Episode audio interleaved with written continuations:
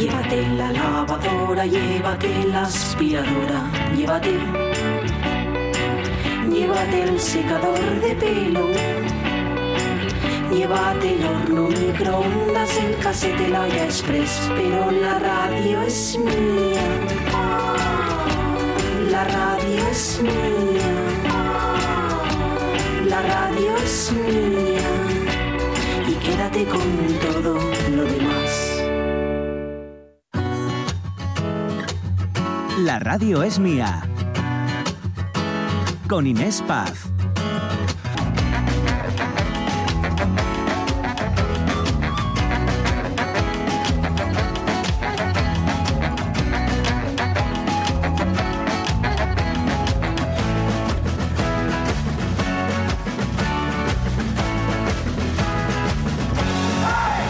Qué mañana, qué mañana tan festiva, trasladándoles San Mateo, desde aquí, desde Oviedo, que hacemos este programa en directo para todos los rincones de Asturias que nos están llegando mensajes preciosos diciendo que nos, eh, bueno, que les estamos alegrando la mañana, que es una mañana pues de trabajo para la mayoría de la gente, una mañana normal, cualquiera, mundana pero más divertida si cabe, ¿no? Se nota aquí la fiesta. Vaya que sí se nota. Yo nada, yo vengo un momentín y marcho, ¿eh? Eh, yo no sé O sea, si llevan sepáis, escuchando Yo es que no sé qué hago aquí, de verdad. Me están esperando abajo todos. la fiesta, la fiesta tira de, de ti otra Sí, vez sí, a las por calles. supuesto, por Venga, supuesto. pues bajas ahora y nos lo cuentas, ¿sí? Sí, por supuesto. Pero antes, eh, otra cocina que os Sí, voy hombre, vamos a escuchar a nuestros oyentes con este tema del día. Ya saben, les contábamos esa vendetta italiana, ¿no? Eh, que al final eh, se entera él de que su prometida eh, era infiel desde hace bastante tiempo, ¿no? Por lo que sí, parecía. bueno, lleva, sí. Y lo que parecía una fiesta de, para anunciar su compromiso se transformó en toda una venganza pública, enumerando una tras otra las infidelidades. Bueno, pues les hemos preguntado a ustedes qué les parece esto. Eh, lo vamos a comentar enseguida con más opinantes, pero quiero escucharles a ellos, los oyentes. Pues eh, vamos a Instagram, que ya saben que la dirección es arroba la radio es, y nos ha escrito Chris Crash Crash y dice, pensándolo seriamente, no merece la pena gastar ni un segundo en alguien que, por lo que sea, no quiere o te demuestra que no quiere estar contigo. ¿Va a doler? Sí. ¿Va a pasar? Por supuesto, pa'lante. La teoría siempre es más fácil que la práctica. Nunca llovió que no parará. Ahí está, siempre eso mi decía lo madre. mi abuela. Mi madre, mi madre a mí Ah, siempre vale. me lo dice. Oye, por cierto, vamos con una canción de fondo para ilustrar estos comentarios, Ah, José. pensé que era que me, me decías ya, puedes irte. Venga, vale, baja, Venga, ya baja, voy, ya voy. Ven, Oh. esperadme, eh, Sí, esperadme. sí, esperadme dónde, que tú nos vas a esperar. No sé, pues me voy a ir a mirar eh, cómo está Oviedo un poquito. Venga, pues donde quiera que estés, conectamos contigo en un ratito. José, una canción para ilustrar este momento con nuestros oyentes, algo Sí, que va a eh, sonar aquí. Un poco de Mejillones Tigre, que recordamos que tocarán en este San Mateo mañana día 22 en la Plaza Feijó. Y que van a estar hoy con nosotros Wow, en un ratín, eh, con todos los oyentes. Ya, ya veréis qué bien. Genial, pues escuchamos Dale Candela, que es un tema de su último álbum hasta el momento, El Fuego.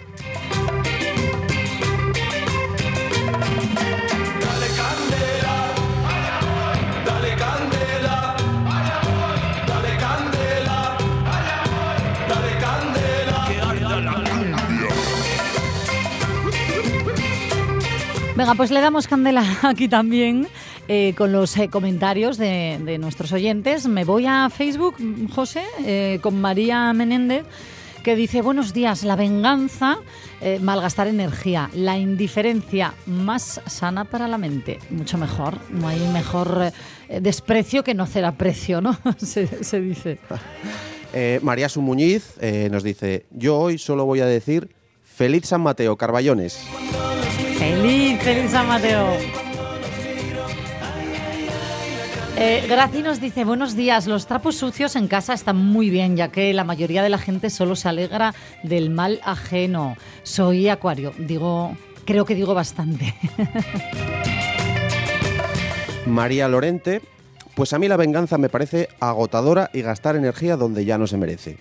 Mi padre, que era muy sabio, decía siempre, te castigo con mi indiferencia. Y qué maravilla, oiga.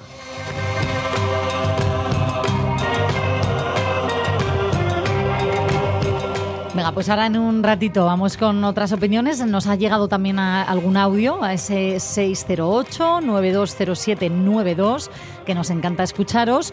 Pero yo digo que con la venganza, con el desamor, con el amor en general, pero con el desamor, se han hecho a lo largo de la historia eh, grandes canciones. Eh, todo el mundo piensa ahora en Shakira dedicándole esa canción ¿no? a, a Piqué con el desamor. Vendetta, venganza, bueno, no, no sé, no me voy a meter en este jardín. Voy a ir con la música, con con, estas grandes composiciones que se han hecho en torno al amor y al desamor, pero ojo, ya mm, hace mucho también ¿eh? con la música clásica, ah, incluso aunque no hubiera mm, a veces letra que acompañara, la de sentimientos que se han descargado ahí. Vamos con nuestra clasioteca, ¿sí?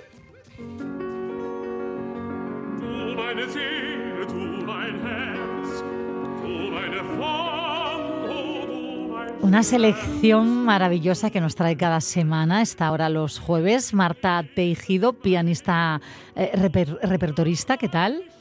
Hola, buenos días a todos. Muy bien, muy bien. Es verdad, como siempre, todas las semanas trayendo un poquito de música y en esta ocasión, eh, pues quería rendir un homenaje, un merecido homenaje a quien yo creo que ha sido y es hoy, a día de hoy todavía la pianista española de todos los tiempos, que es Alicia de la Rocha.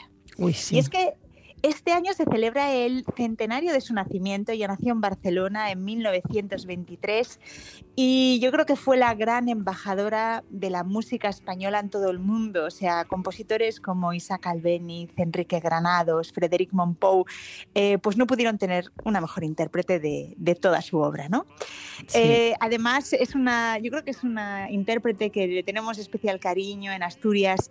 Eh, ganó el premio Príncipe de Asturias de las Artes en el año 19 1994 y nos visitó con regularidad desde el año 1947 a través de las sociedades eh, filarmónicas del Teatro María Cristina en Gijón y lo continuó haciendo hasta dos años antes de que abandonara los escenarios en el año 2001. Ella fallecería después en el año 2009. Así que hoy le dedicamos el programa a Alicia de la Rocha. Yo quería empezar eh, escuchando primero un poquito de su música antes de hablar de, lo que fue toda su, su, vida y, bueno, pues cómo se fue desarrollando. Vamos a escuchar de Enrique Granados una pieza famosísima de las 12 danzas españolas, la número 5, Andaluza. Qué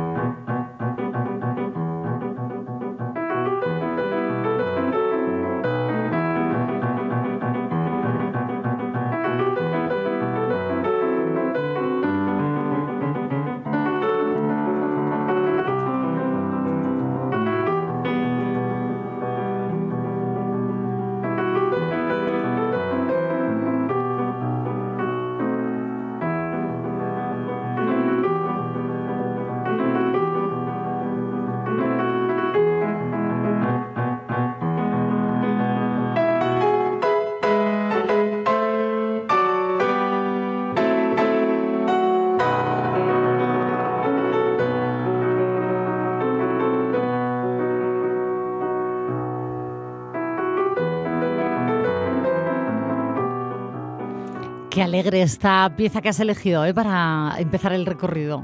Eso es, nace, la verdad es que ella nació en un ambiente propicio porque su madre y su tía eran pianistas y habían estudiado nada más y nada menos que con Enrique Granados. Y ella comienza a tocar el piano a los tres años. Ya esto, pues sin duda, evidentemente, esto ayudó, claro, el que en casa ya hubiera músicos. Tres años, a los tres años. Aún así, qué pronto. Bueno, bueno, es que yo creo que eso solo pueden ser en un caso de un niño prodigio, ¿no? De unas altas capacidades. Aunque ella siempre, eh, y, eran pocas las entrevistas que concedía, porque era una mujer muy discreta, pero siempre que la presentaban como niña prodigio, ella siempre decía que no era así. Ella había nacido con un gran talento mm. y había sido bien guiada punto. Y decía, yo no fui una niña prodigio. Bueno, eso habría que ¿no? de la etiqueta. Eso es, con cinco años dio su primer concierto y a los once ya estaba debutando con orquesta para concierto para piano y orquesta. Eh, lo cierto es que, bueno, ella se movió más en un ámbito, eh, daba conciertos a nivel eh, nacional hasta el año 1948 aproximadamente, que ya comienza a tocar en, sobre todo en Europa, y el gran despegue se produce en el año 1950, que ya pasa a hacer giras por todo Estados Unidos. Y lo que hay que reconocer es que fue Estados Unidos lo que internacionalizó su figura. Los grandes sellos discográficos se fijan en ella, sobre todo la firma Deca, que nos ha dejado un legado que bueno, pues ya forma parte de nuestra historia artística. Vamos a escuchar a continuación una pequeña pieza también eh, de la gran obra de Goyescas de Granados, es unos requiebros. Enrique Granados había fijado, se había inspirado en un capricho de Goya, un aguafuerte que se titulaba Tal para cual, ¿no? Y muestra un poco el cortejo entre el majo y la maja.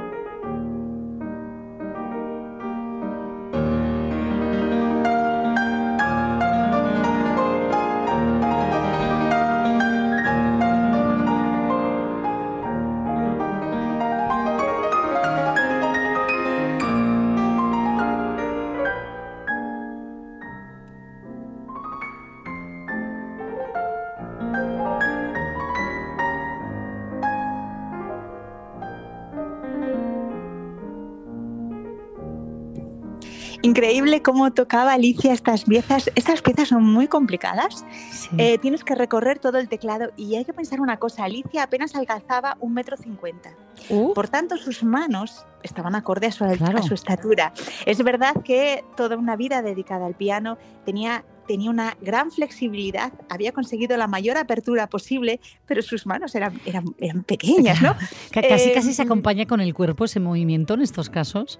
Claro, por supuesto. Eh, pero ella decía que ella no encontraba tanto problema en sus manos como en sus brazos, que eran muy cortos.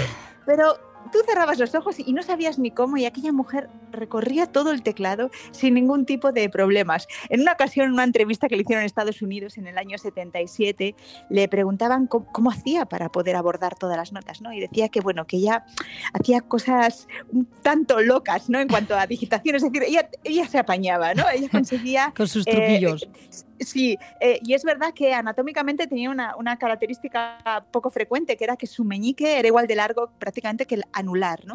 Y esto le había ayudado a solventar. Pues seguro, vamos. automáticamente, yo no sé nuestros oyentes, pero yo me he puesto así la mano digo, y, he hecho un.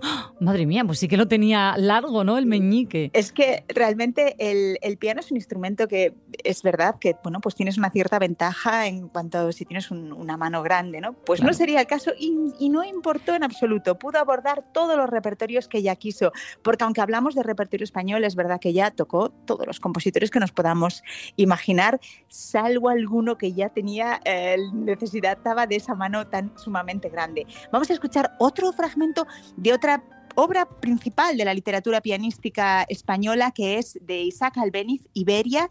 Vamos a escuchar este bellísimo puerto. ¿Qué,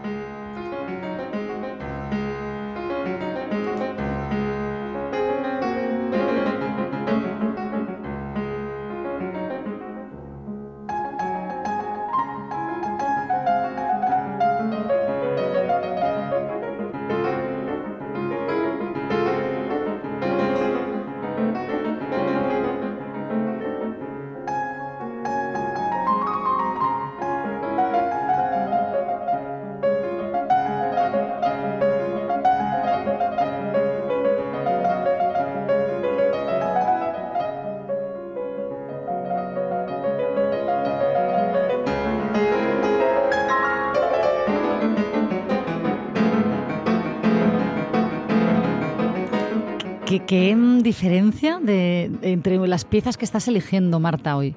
Sí, esta pieza requiere de una gran precisión rítmica y es que ella tenía un sentido del ritmo, extraordinario. Aparte de que era una mujer con una técnica perfecta, depurada, tenía un sonido limpio, no oyes ningún tipo de embarullamiento en sus sonidos, claro, nítido, pero es que además tenía un sentido del ritmo que es poco frecuente. Alicia de la Rocha fue sin duda grande entre las grandes y como siempre una figura tras ella que le permitió eh, poder dedicar una vida a pues, estar dando giras de conciertos que prácticamente pasaba medio año fuera de casa. Fue su marido, Juan Torra, también pianista que sacrificó su carrera para apoyar a Alicia y pues cuidar de la familia cuando ella se ausentaba de casa durante meses y meses, ¿no?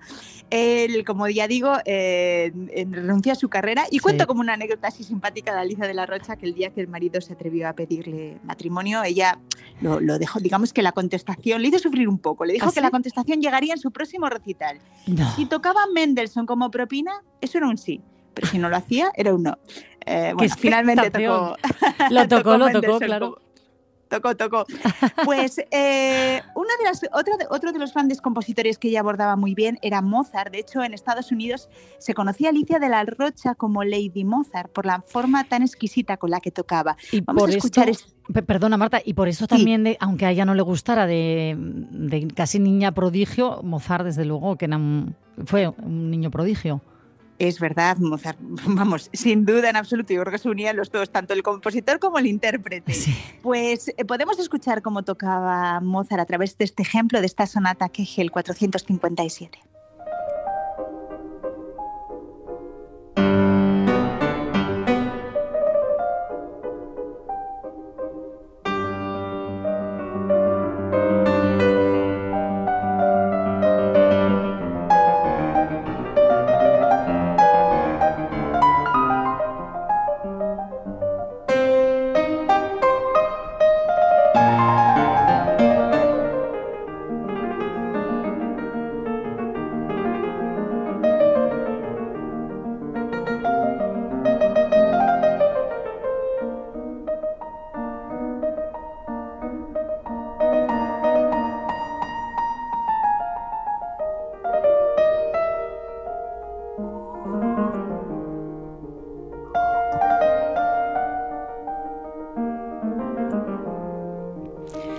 Yo, no entiendo, Marta, yo solamente me dejo llevar ¿no? un poco por lo que me transmite cada pieza.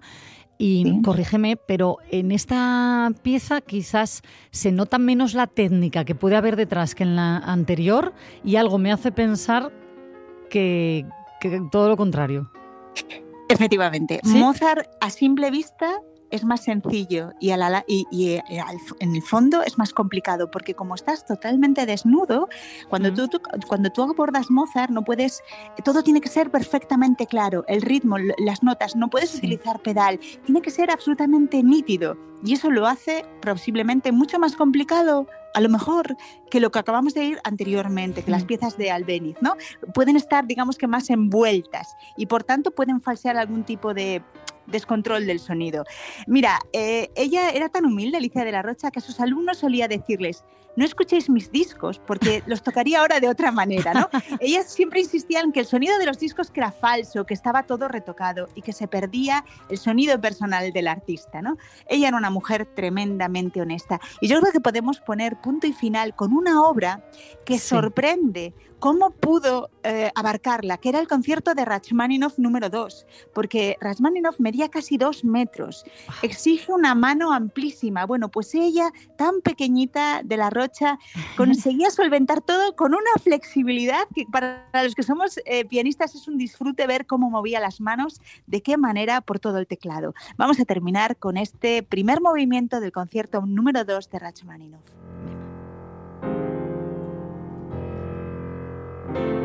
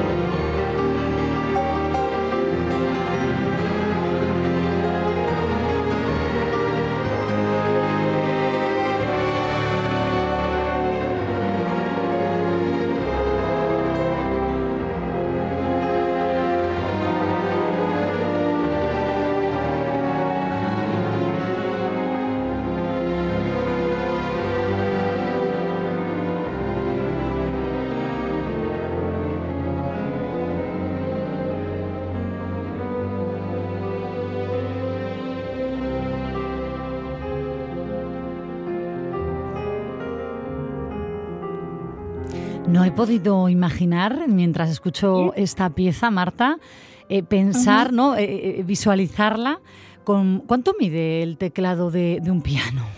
Bueno, son 88 teclas exactamente que puede medir. Más o Pues menos, Mira, ¿eh? un metro, vamos a ver, un metro sesenta, un metro por ahí aproximadamente, entre los dos extremos. Eh, hay que, claro, ella tendría, él- él tenía que estar constantemente eh, echándose hacia un lado, hacia otro, y para, para poder Tenía que ser verla, ¿no? En directo. Claro, claro, es que era, era increíble, ¿no? Cómo se podía manejar por todo el teclado, pues eso, eh, llevando el cuerpo de un lado para otro para intentar corregir la, pues, pues eso, la falta de extensión de sus brazos. Eh, impresionante, la gran pianista española Alicia de la Rocha, yo creo que estuvo a la altura de lo que pudo ser un Rubinstein, un Richter, y mm, igual tardó un poco en llegar a los escenarios, porque, porque hasta que no puso un pie en los Estados Unidos, es verdad que, es, que no se fijaron en ella los grandes sellos discográficos, Qué era la ¿eh? forma de llegar a todo el público en aquella época. Y, pero nos ha quedado toda su magia en los discos y desde aquí vaya un merecido homenaje a su figura. Pues eh, gracias a ti por eh, acercárnosla hoy en este jueves maravilloso, que también nos viene bien relajar un poco la intensidad musical, ¿eh? Es verdad, Inés. Sí que es verdad. Oye, feliz San Mateo, por cierto. Ah, muchísimas gracias a vosotros también. Feliz San Mateo. Habrá que ir a tomar el bollo, ¿no? Hombre, bueno, Mónica ya está allí, de hecho nos vamos a ir con ella. Ah, un besazo. vale, estupendo. Nos unimos. Sí, sí, claro que sí, un besazo, Marta. Un beso. Chao.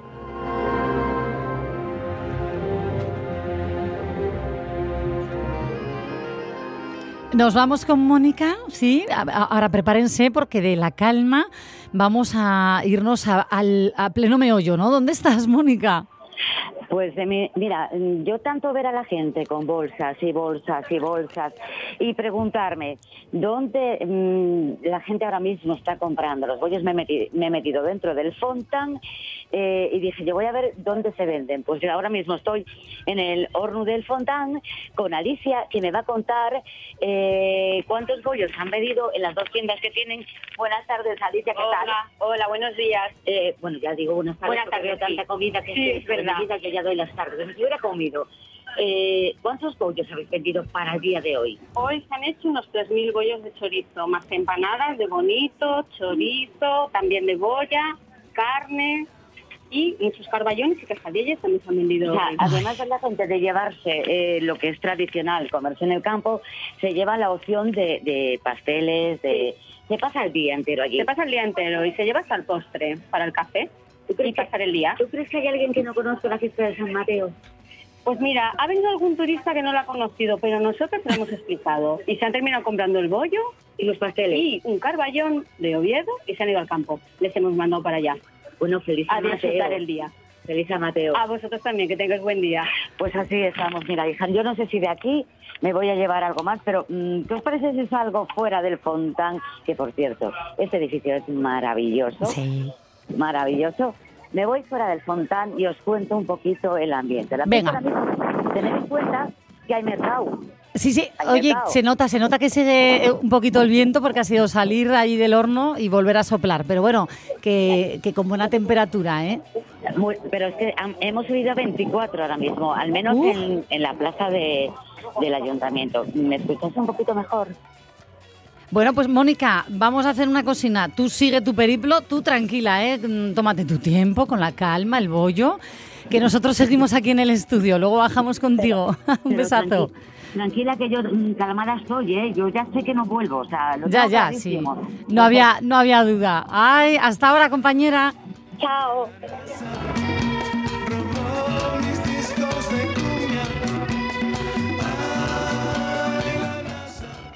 ¿Siguen sonando ellos? Sí, José. Que enseguida, enseguida van a estar con nosotros, uno de los grupos protagonistas también de los conciertos de San Mateo.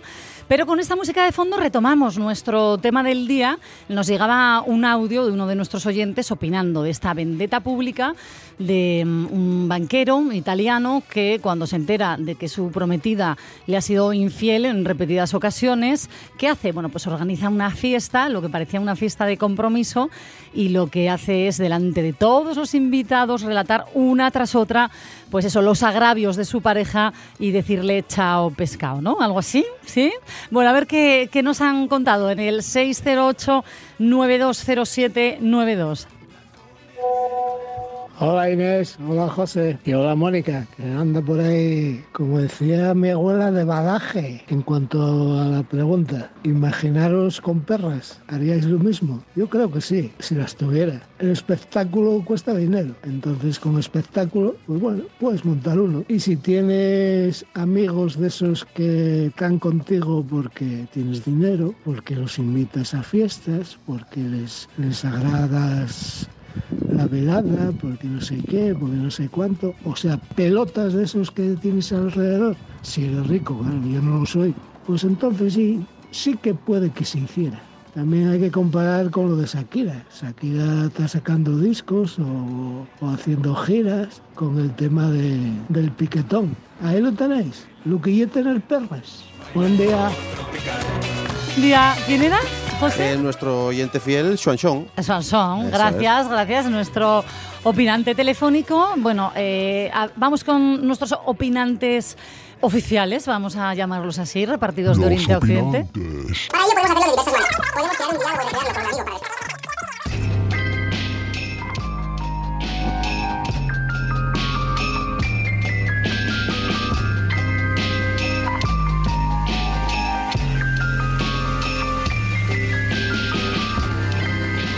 Y nos vamos de Chigre, a esta hora ya apetece. Pero bueno, vamos a salir un poquitín de Oviedo también, ¿no? Nos vamos a La Pola de, de Siero, al Madreñero con Loreto García. ¿Qué tal? ¿Cómo estáis? Hola, buenos días, bien, bien. ¿Y vosotros? Bien, bien. Oye, has compartido con nosotros muchas historias de Chigre, que, bueno, Sí. pues obvio que si estás detrás de la barra habrás oído de todo. Sí, sí. Eh, con esto del desamor eh, y las venganzas, ¿tú has oído algo parecido a la noticia de la cual nos hacemos eco hoy? Hombre, no tan exagerado y tan boom, pero sí, alguna, algunas escuchó, algunas escuchó, pero, pero yo en este caso me hubiese encantado estar en esa fiesta. Sí, pues a ellos, a los invitados sí, sí. no les hizo tanta gracia, ¿eh? Se molestaron incluso.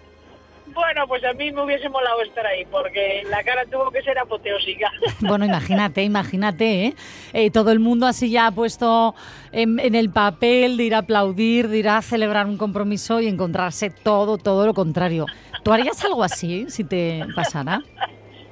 Hombre, no creo que fuese capaz, pero la verdad que estuvo original. Y la sangre fría del señor, porque, bueno, después de saber toda la herramienta que, que tuvo, de que si el que con el que está ahora, con el que estuvo y con otro más que estuvo, bueno, pues yo sinceramente, yo cuando leí la noticia me hizo mucha gracia, ¿qué quieres que te diga? Y de ole, ole, el- yo en este caso me gustaría ser amigo del novio y no de la novia. Bueno, imagínate el papelón, bueno, ella, ella denunció, ¿eh? Mm, hay que ver todas las aristas. Lo que pasa que, bueno, yo no sé hasta qué punto... mm, A ver, ya sabes que ahora, por suerte, por desgracia, se denuncia prácticamente todo, pero, hombre, yo no sé legalmente que a lo mejor a él le cae un paquete, no lo sé, pero a mí me hizo gracia la noticia, porque, bueno, realmente, no sé, yo, según lees la noticia, para mí él no hizo nada malo. Él dijo públicamente la cornamenta que tenía, entonces yo no sé hasta qué punto eso es denunciable o no, pero yo sinceramente me hizo gracia la noticia. Oye, vamos a sumar eh, a esta conversación que antes invitaba yo a, a nuestro profesor economista Daniel Suárez, que sé que, que le iba a encantar este titular y también se ha unido a ser uno de nuestros opinantes hoy. Daniel, ¿tú cuando te enteras de esto qué? Hombre, pues yo es que como profesor infiltrado eh, me lo paso muy bien porque esto eh, pone encima de la mesa un debate sobre algo que tiene muchos años, que es la diferencia entre la confidencialidad y la transparencia. Entonces, Sí. vamos a imaginarnos el caso de esta pareja, ¿no? Si esta pareja tiene una constitución basada en la transparencia, o sea que la información de los dos se puede compartir abiertamente, pues no había ningún problema. Ahora bien, si tienen una eh, bueno pareja, una constitución de convivencia basada en la privacidad, pues aquí se ha producido un delito, porque en tanto en cuanto uno puede emitir información sobre sí mismo, eh, no la puede emitir sobre la otra parte.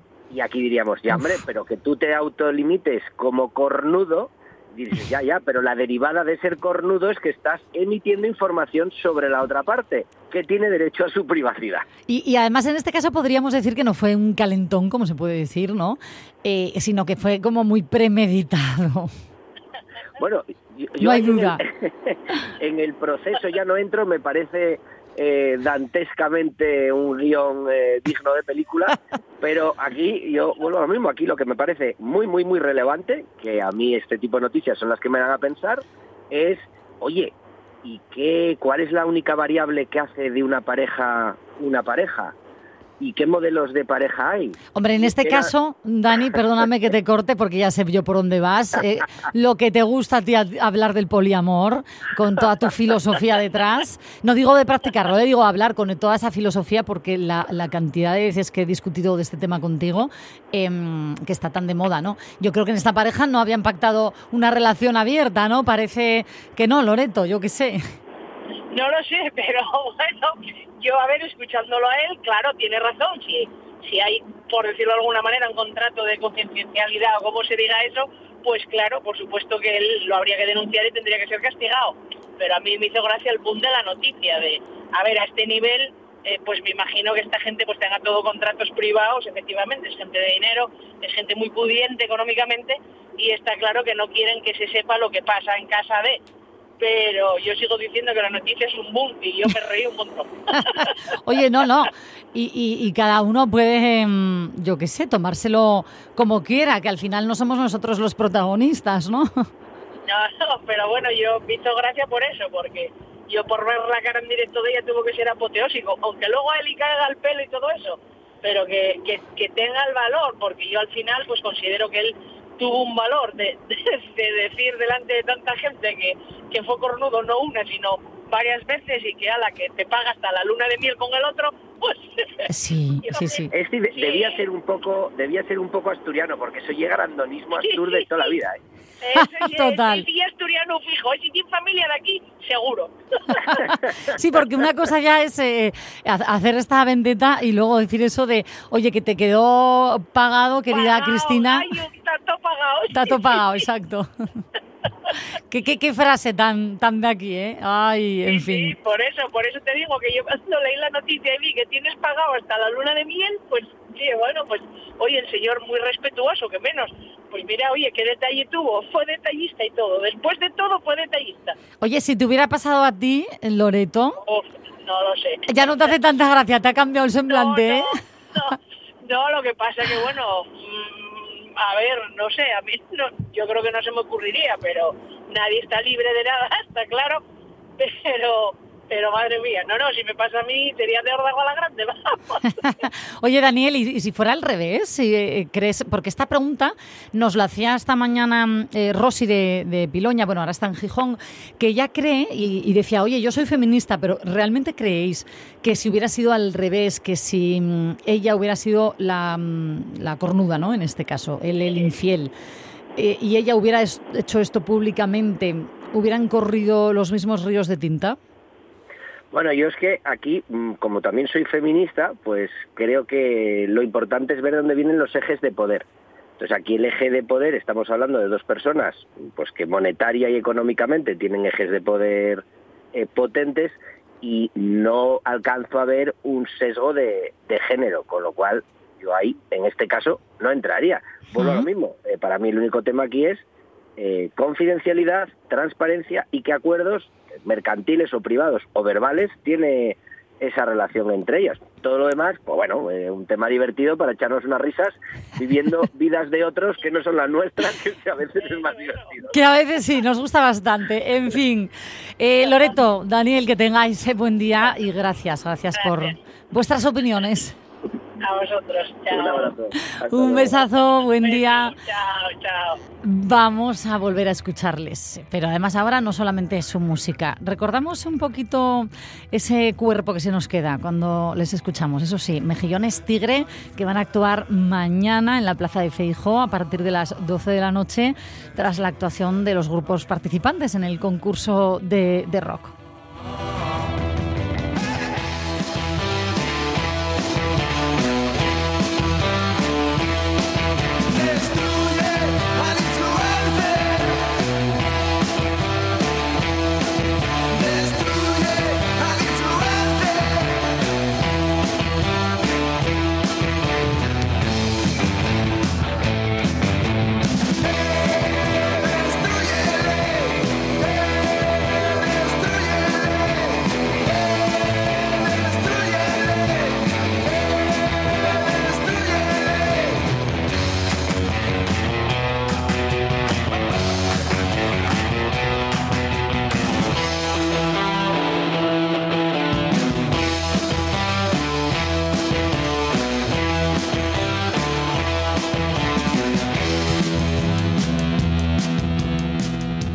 Y aquí está Ramón Rodríguez de los Mejillones Tigre. ¿Qué tal? Hola, muy bien. Oye, qué ganas, qué ganas de veros, escucharos mañana en directo aquí en Oviedo, ¿eh? en la Plaza Feijó. Sí, no, bueno, nosotros de, de estar- vamos, hemos estado en Gijón, pero nunca hemos estado en Oviedo. ¿Ah, sí? Sí, y bueno, Asturias pues nos, nos gusta bastante, la verdad.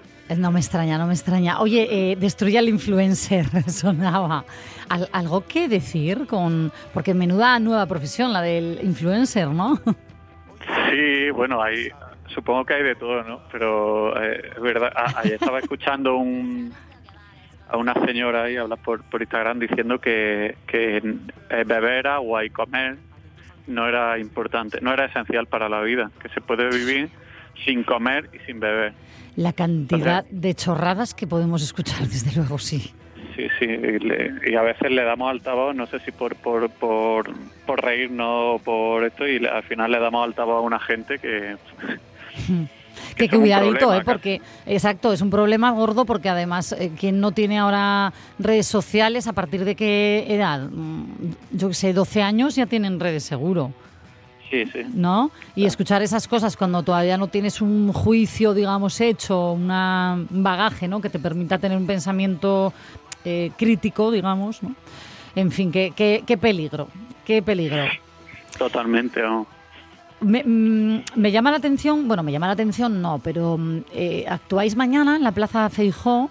eh, después de la actuación de los grupos que participan en el tradicional concurso de rock aquí en Oviedo, y sois un grupo súper ecléctico, ¿no? Con, con tanta mezcla de estilos que quedarme con lo del rock. eh, la cumbia está cada vez más marcada, ¿no? Bueno, ya desde los inicios en Mejillones Tigre. Sí, sí, es una una un estilo que nos gusta mucho y como desde el principio no pensamos ponernos ninguna barrera, ¿no? Es decir, ninguna barrera.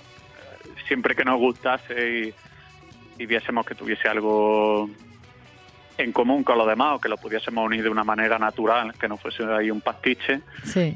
lo que saliese iba para adelante y la cumbia pues es una de ellas, vamos. Sí, la cumbia te oí decir una vez es el nuevo punk. Sí, sí, bueno, es una cosa que escuchamos mucho por ahí y tal, y es que, bueno, tiene una frase que tiene su gracia, ¿no? Pero bueno, Está sonando hecho el tema, ¿eh? Sí, ti- tiene algo de verdad, la verdad. Vamos a escucharlo, vamos a escucharlo un poquito.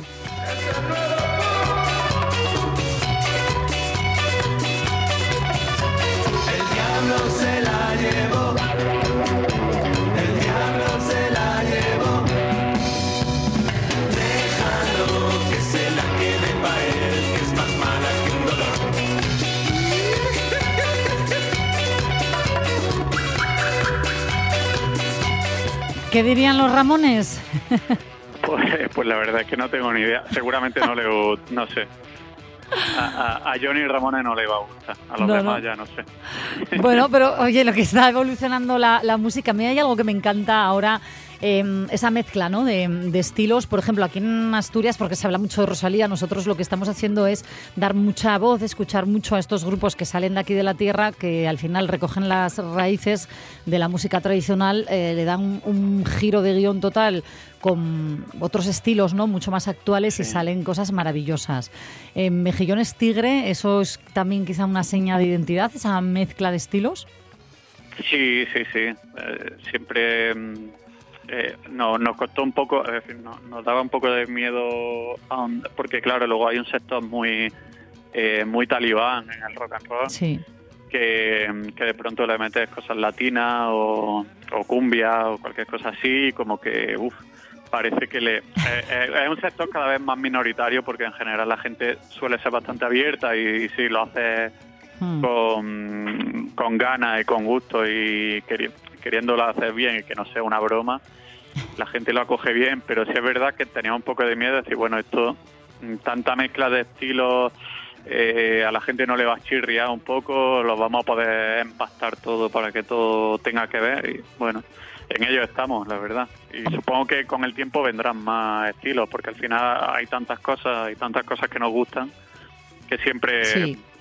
Permean más, más influencias. A mí me encanta, pero es verdad lo que dices, ¿no? Que hay, hay un, hay un sector, sobre todo con el, con el rock, como muy purista quizás, ¿no? Como más, eh, a mí no me toques, no me mezcles. eh, Sí, sí, que, que, tiene, que, que, que no llevan a razón, porque precisamente el rock and roll viene de un montón de músicas diversas. Eh, En el, este- desde la música cubana tiene una influencia grandísima, eh, la, la música, mm, bueno, de, sí, de, de por todos los países latinos, de Francia, de Italia, Sí. de España. Es decir, la- el, el rock tiene una influencia eh, a lo largo. Lo que pasa que sí, al final se crea como un estándar que a lo que se agarra esa gente mm. como que si eso no hubiese pasado por otro filtro, hubiese tenido otra influencia. Entonces, bueno, Claro. eh, al final es un, eh, es gente que, que le cuesta mucho trabajo todo.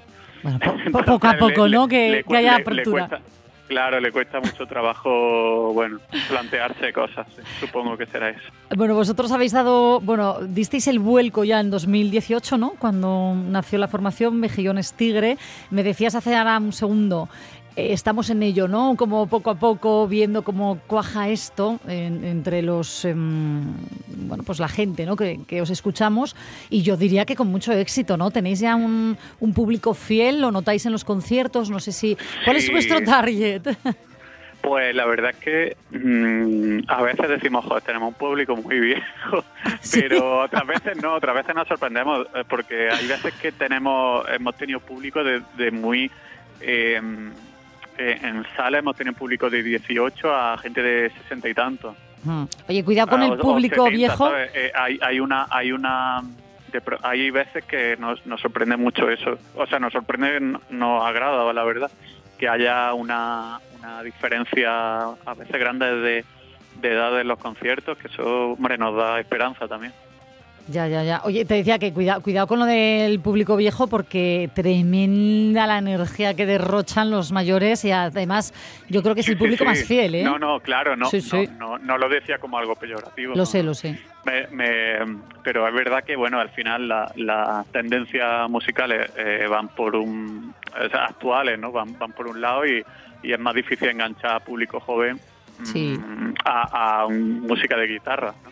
Oye, vamos a Pero escuchar bueno. otro poquito y, y voy con, con otra que viene siendo un clásico porque esta semana hemos hablado con Barón Rojo, con Corizonas ayer y a todos Sí. estoy haciendo la misma pregunta. ¿eh? Ahora voy vale contigo. vale vale vale venga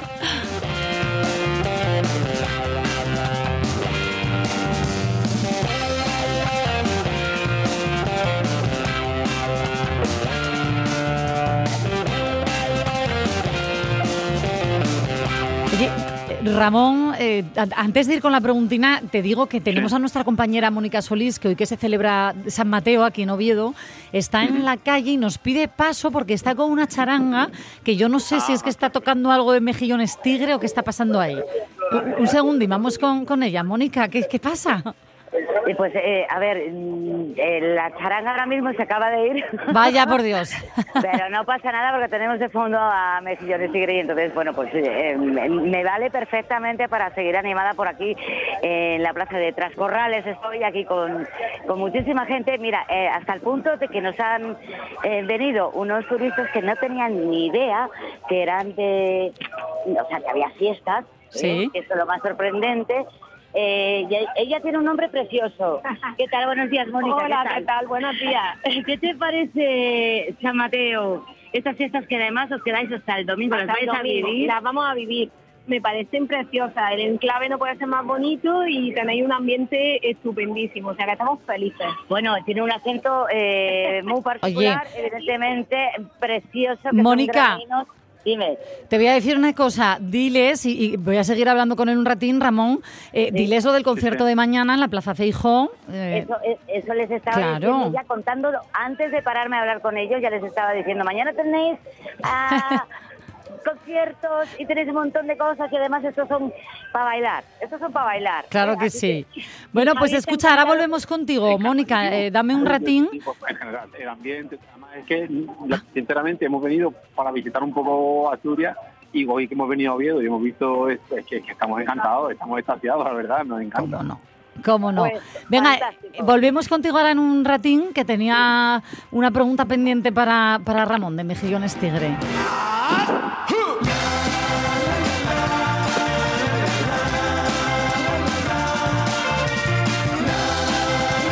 Venga, voy. Eh, es que, eh, mira, Ramón, a mí hay una cosa que me cabrea un poquito cuando voy a un concierto, ¿eh? Tranquilo, tranquilo, que no va por vosotros, va más por el público.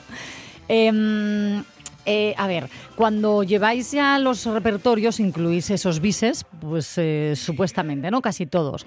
El caso es que nos hemos acostumbrado mucho como público a que os vais y antiguamente vamos, eh, nos desgañitábamos pidiendo otra o tres tres que decimos aquí en Asturias y ahora Sí. como que lo damos por hecho que os vais y la gente a mí me ofende de verdad que, que se quedan así como pues descansando, cogen el móvil, suben a redes sociales lo que han grabado y es que Ajá. yo soy el artista, lo digo, y no volvería a salir, que de hecho lo viví en un concierto y, e incluso me pareció bien, ¿no? Como espectadora.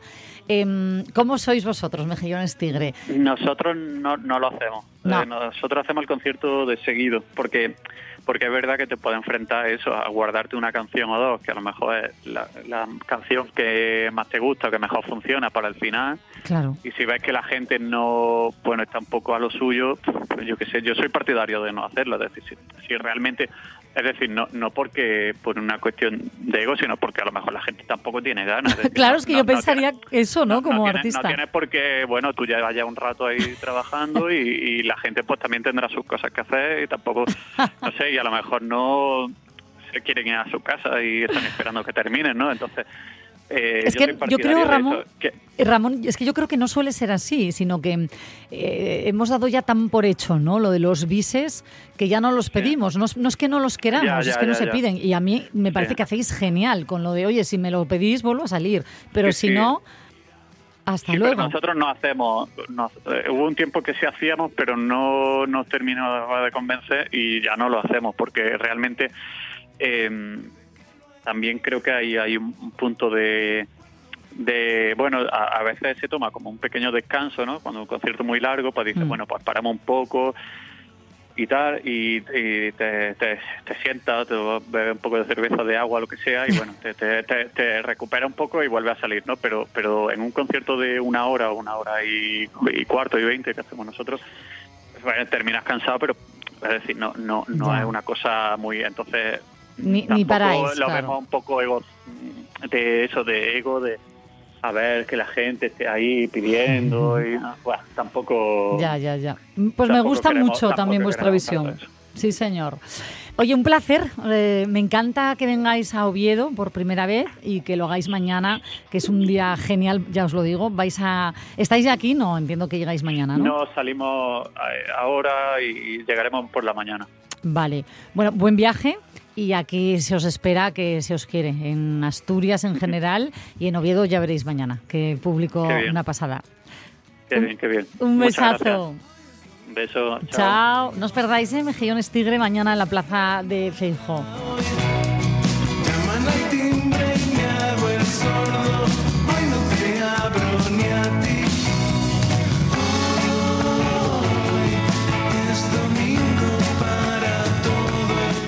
Bueno, nos vamos a dar una última vueltina con Mónica Solís, eh, que sigue por las calles de Oviedo, a ver si les lanzamos todo este ambiente festivo por todos los rincones de Asturias. Mónica. Dime. ¿Cómo estás? ¿Dónde estás? ¿Sigues en...? Bueno, yo sigo en la zona, o sea, en, O- en Oviedo, porque de verdad, no te puedes imaginar la cantidad de personas que hay. Hay muchas ya que están comiendo, claro, es una hora apropiada para comer, Sí. y otros están tomando el vermú. Estoy con Guiomar, con Miriam y con... Vicky, lo va a decir ella. Vicky, Vicky, Vicky, Vicky.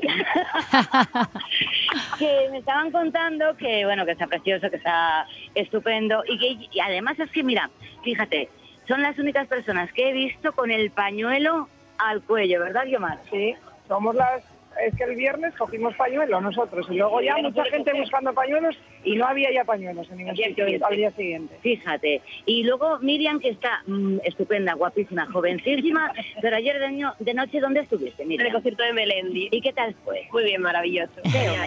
No, no, guapísimo. Aquí ya, ya, ya lo sé yo, ya lo sé yo. Vamos a ver, Vicky, dime.